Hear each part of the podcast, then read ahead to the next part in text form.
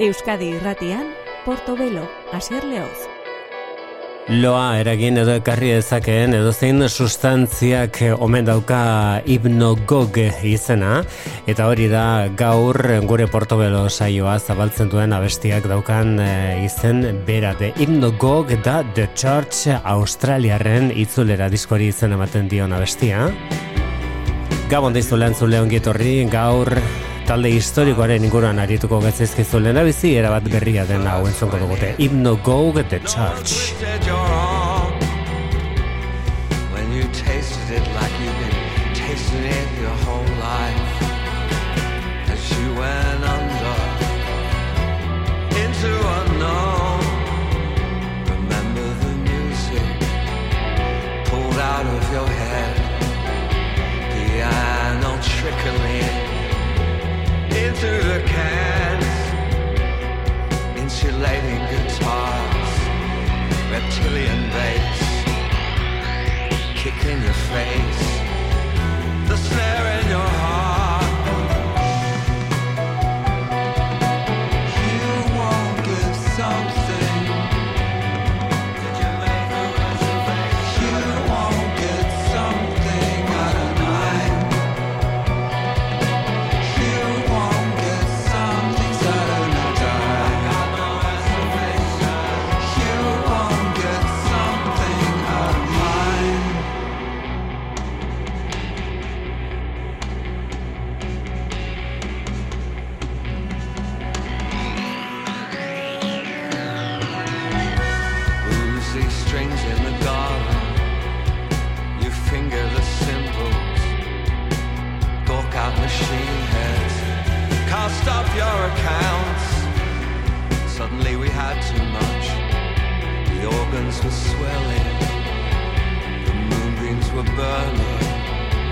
The arrows you fall. Then London tide went out. The ensemble were dying. A quickening flourish. But that's another story. Well, I got a jet.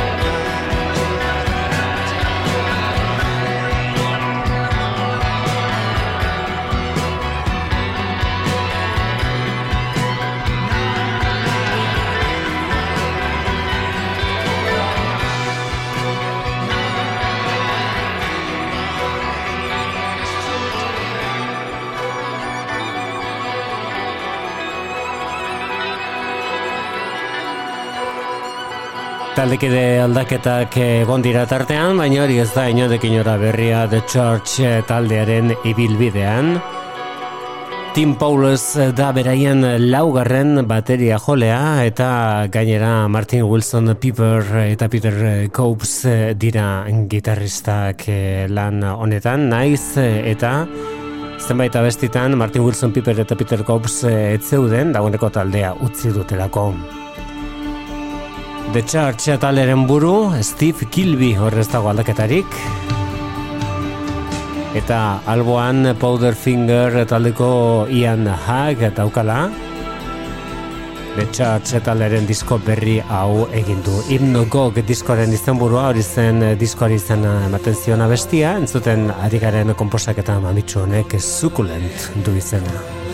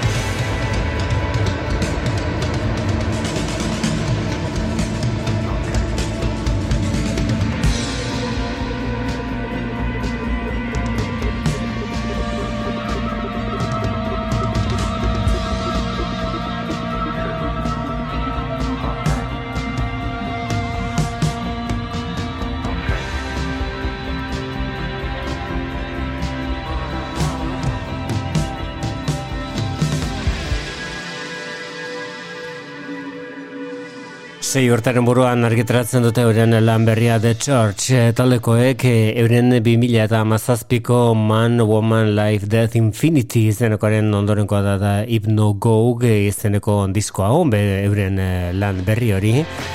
Lehen eh, esan bezala gaur The Church talderen zat eh, tarte berezi beti izango dugu. Bigarren orduan Australiakoen Starfish izeneko disko historikoa gogoratuko dugu eta Hauek dira Cass McCombs eta Weak Signal. Give It Back. And my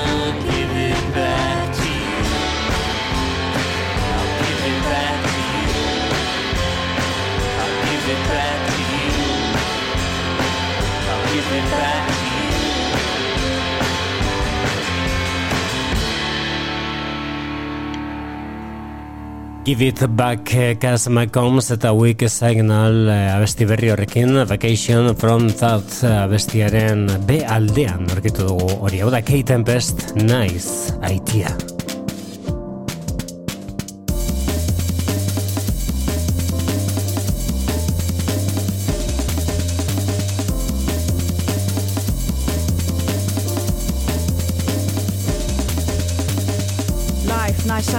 Stop knocking, I'm not here. Stocking up, I not got enough.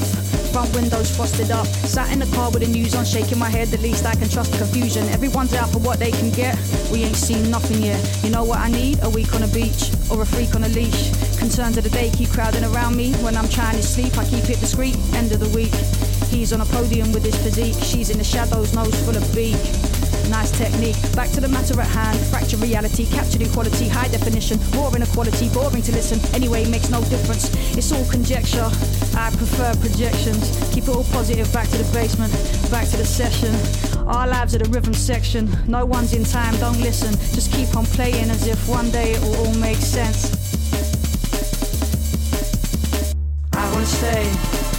In bed with you all day. I wanna stay in bed with you all day. I wanna stay in bed with you all day. I wanna stay in bed with you all day.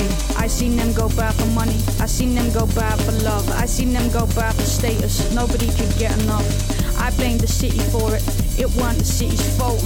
Underneath the city is a vault full of murder, straight up exploitation, theft and greed and death and racing hearts. You ain't got nothing left. They'll steal the breath straight out your chest if it would give them one more step to run this heavy stress excess. Keep building up, don't settle. Less is more, but more is better. Pleasure, heavy metal, heavy weather. Fuck it, let's go back to bed forever. Watch TV and blaze till I can't speak to answer whether I'm okay or not. And if I ever get another minute, I'll be sure to do something with it or something. I wanna stay in bed with you all day. I wanna stay in bed with you all day. I wanna stay in bed with you all day. I wanna stay in bed with you all day. Just give me a minute to drink. If this is it here, to bring the end of it all, then come let's sing into its arms, red sky pink. Sunset shrinks the whole horizon. I was born and I will die, and there is nothing I can know. There are no reasons why. There is no cause, no calling, no direction home. Overexposed and blown apart and overgrown. We know it all and can't be shown. And my opinion's fine by me. My truth's all I need. Other people's lives and mysteries that I'm too tired to read. All these people shouting loud, so hard to care about. All the people I don't hear are the people I hold dear. Yeah, nice idea. Keep knocking, no one's here. Yeah, nice idea. Keep knocking.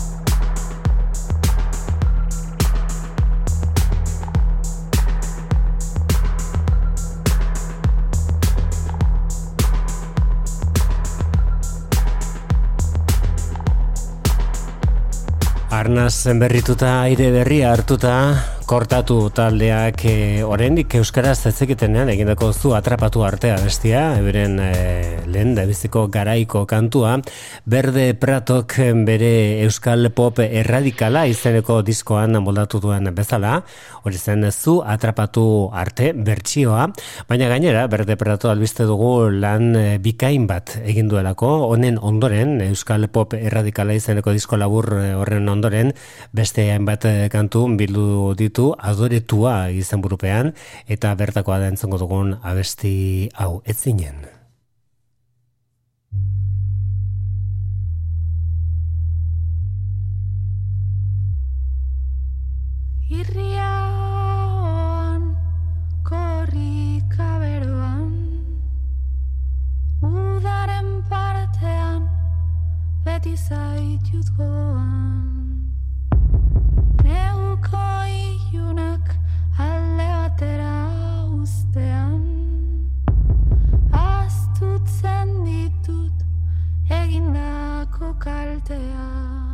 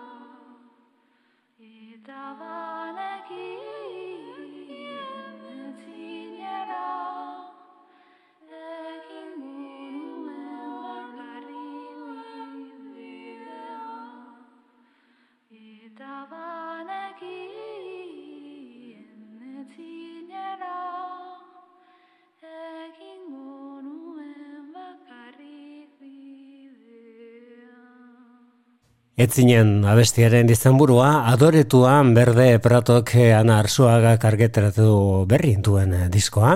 Onera zabaltzen du lan bikain eta mamitsu hau aizpak.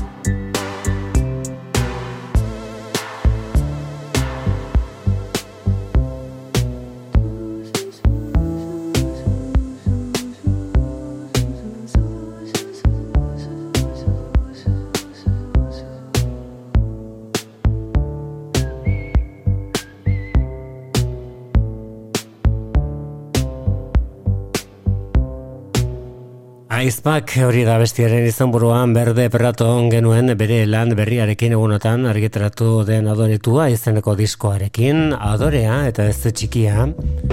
Britainiar honek eduki duena Jasmine Lacey jazz eh, kontuak eta jazz tankerak eraman dituelako poparen eh, eremura. Eta rakasta handia gainera dauka.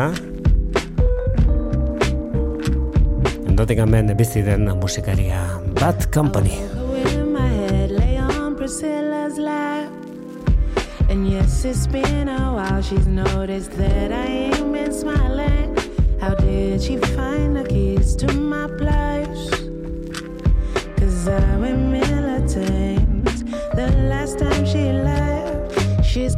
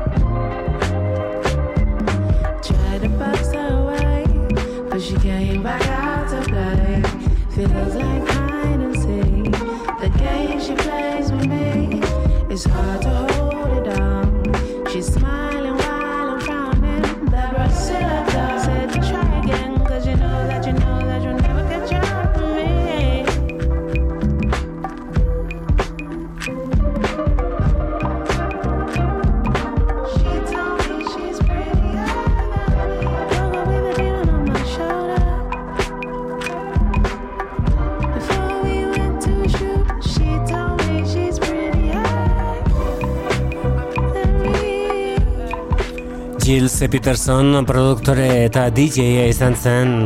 Ateak zabaltzen lagundu ziona. Jasmine eh, Lacey izeneko abeslari gazte honi, hau da bere, bere lehen abeseko diskoa Voice Notes izenekoa egunotan argiteratu duena. Bad Company abestiaren izenburua, beste honek legazi du izena.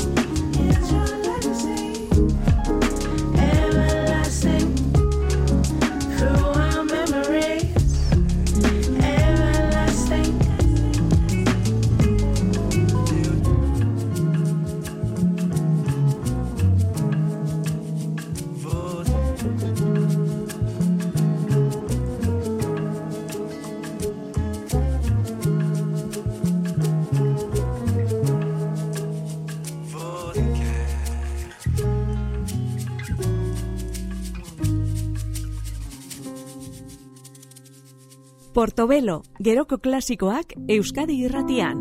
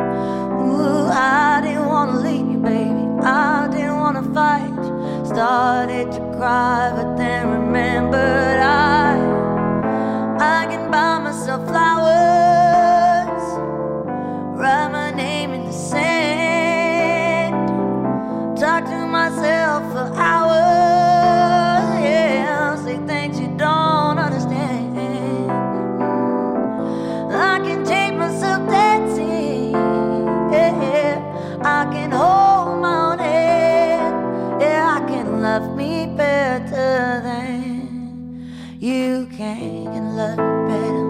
I can love you better, baby. Can love me better. I can love me better, baby. Can love me better. I can love me better. Can love me better. I. I didn't wanna leave you. I didn't wanna fight. Started to cry, but then remembered I. I can buy myself flowers.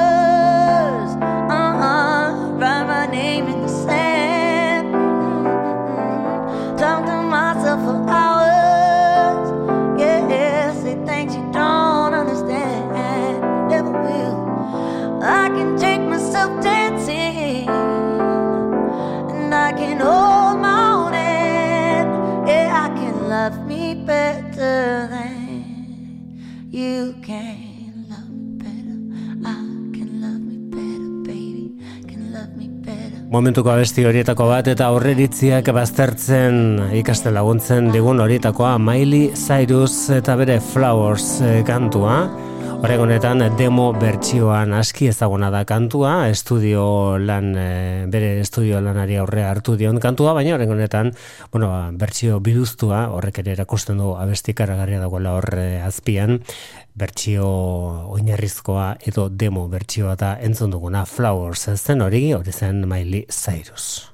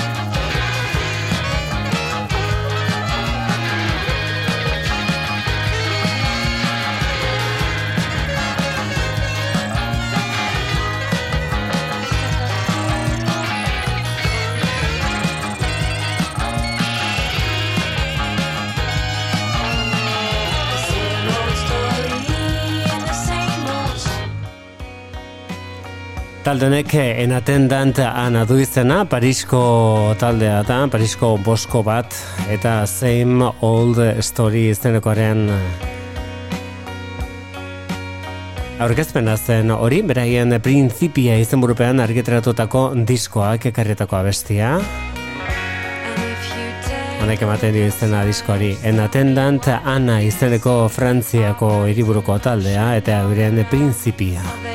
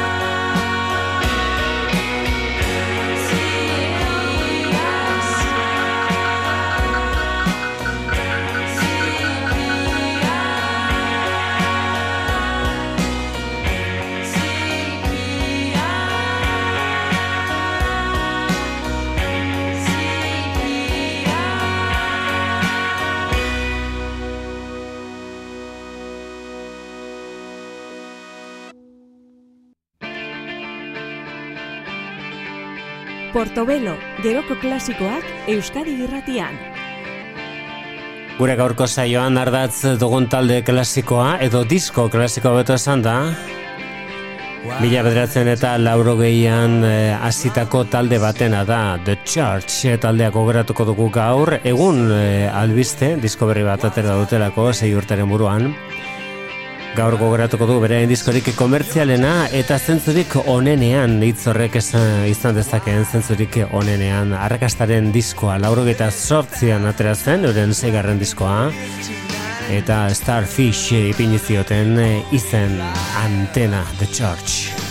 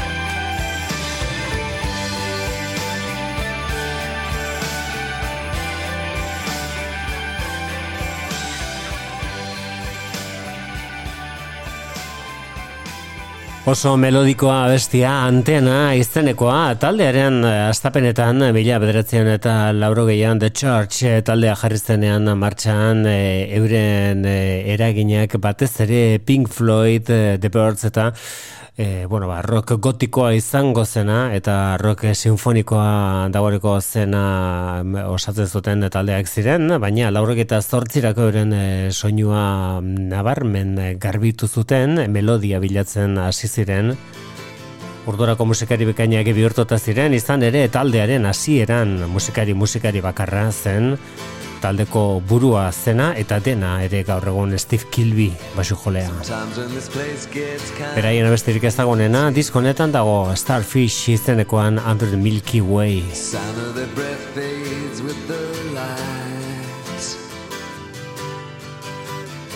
I think about the loveless fascination under the Milky Way tonight. Lower the curtain down Memphis. Lower the curtain down, alright. I got no time for private consultation under the Milky Way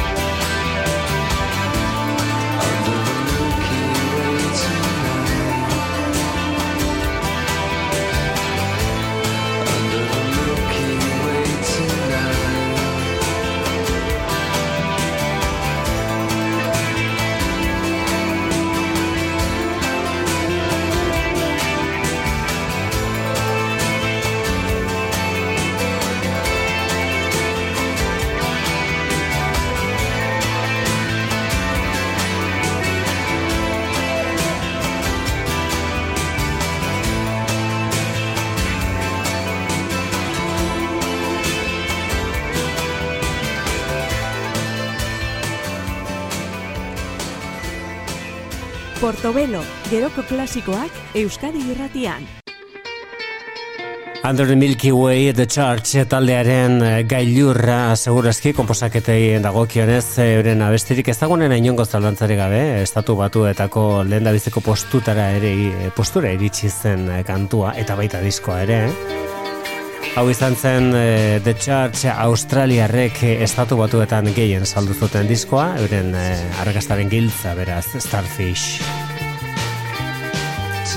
Bertako zen ere Reptile izeneko kantu hau aurrekoa, Under Milky Way, Dolly Darko pelikulan entzun zen, eta horrek ere ospea honi eman zion, e, sekuentzia batean azaltzen zelako abestia Reptile.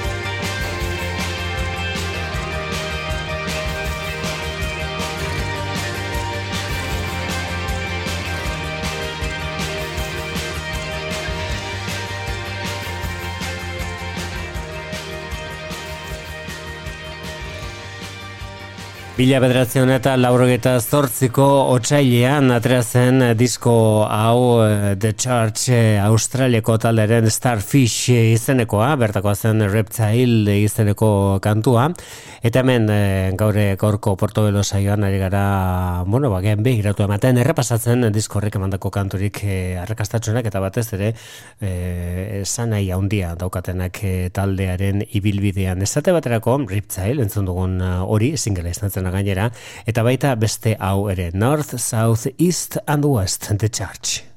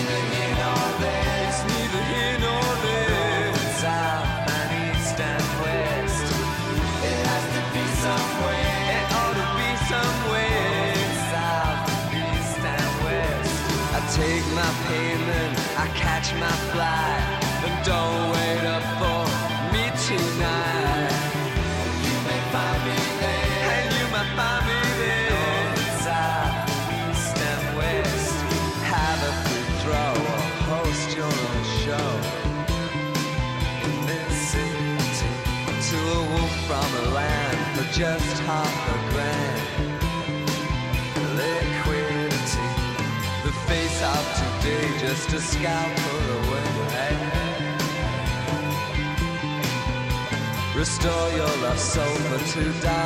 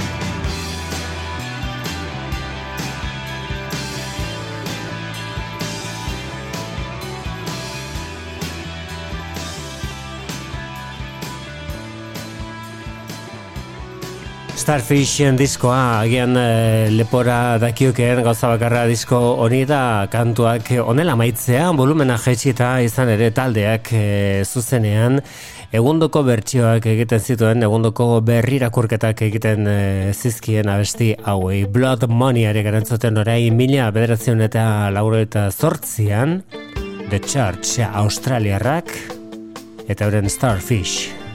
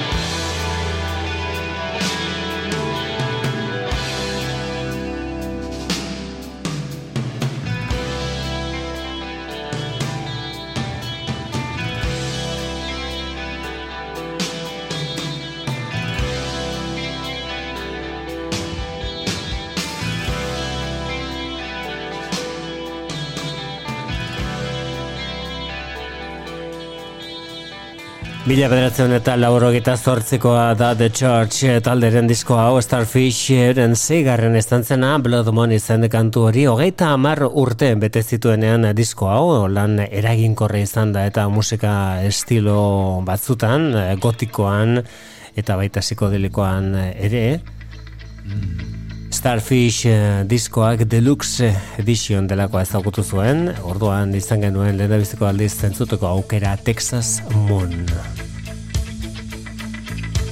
Gure gaurko bigarren orduaren zati eder bat eskaini diogu The Charge eta alde Australiarrari orain albiste disko berri bat atera dutelako eta hori lehen entzun dugu zati bat behintzat, euren disko berria.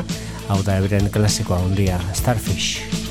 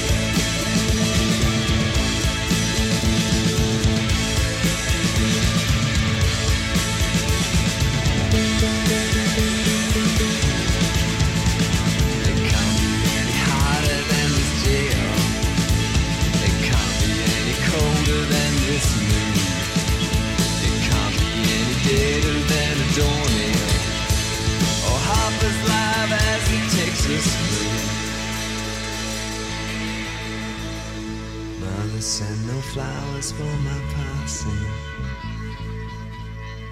Surely life is just one long lampoon. Brother, and your vigilance and your fasting. I'm going down beneath the Texas moon. I'm going down beneath.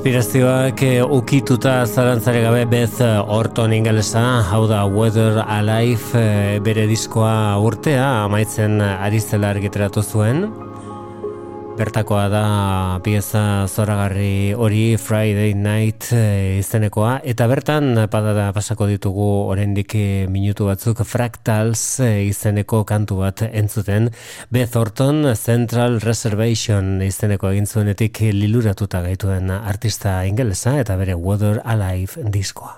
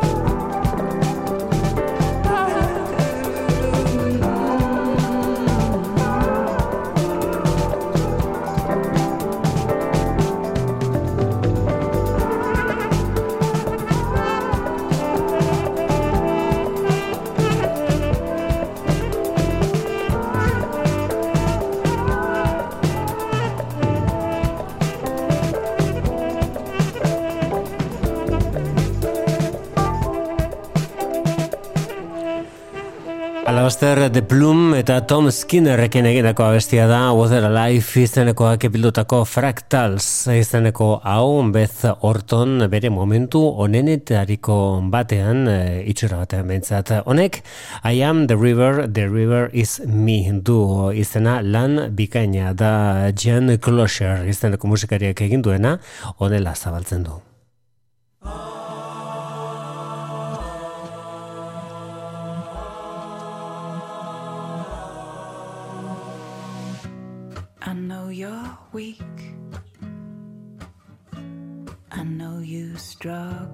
Just to blink. You held a queen and traded hood out for a joker. Now a gay like me, a gay like me is in your dreams. A gay like me is in your dreams and always will be. Hey, I know I still got a way to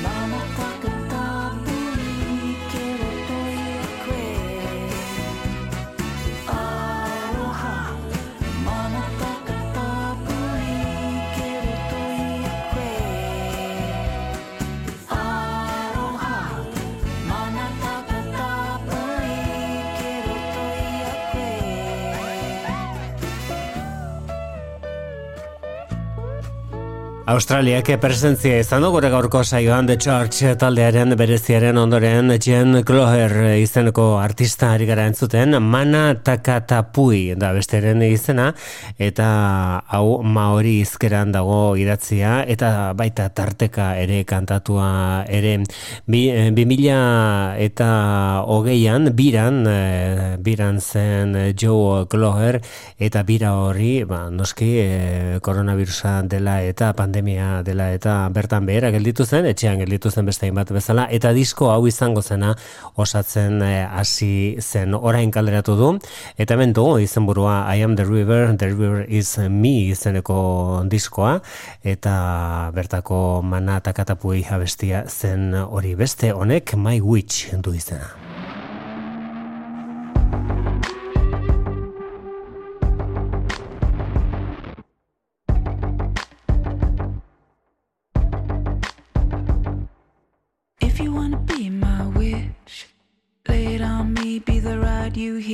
When you hit that perfect pitch. I wanna be, wanna be that switch. Yeah, you're gonna make me sweat. Give me what you got, what you wanna get. Pull me in and hold me down.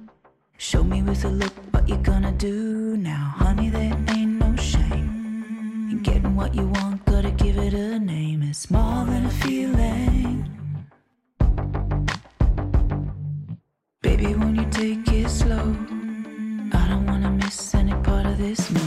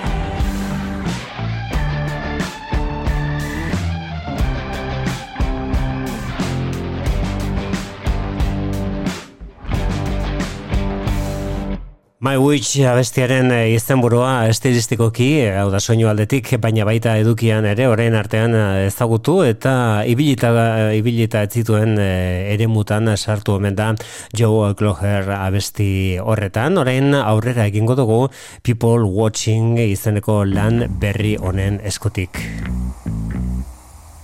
Cancer da artista honen izena, Projector izeneko ezagutuko nuen 2008an interesgarria iruditu zitzaigun neko soitzura nauka. People watching.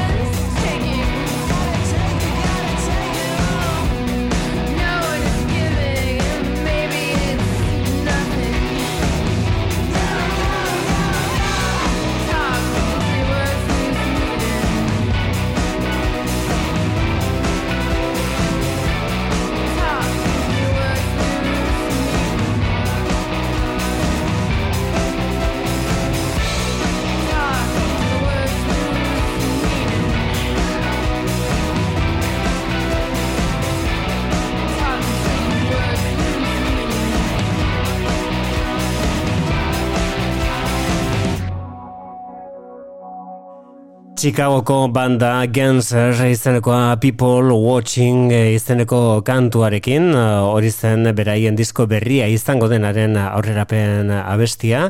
Eta gure gaurko saioari amaiera emateko The Taps taldea. Euren Dead Met eh, edo Dead Meat hobeto esan da Dead Meat diskoak ekarritako abestirik ez dagoenena diskoa izten duen Wretched Lie izenekoa. Hau izango da gaur gure saioari amaiera emango diona The Taps taldea besterik ez. Bihar arte ondo izan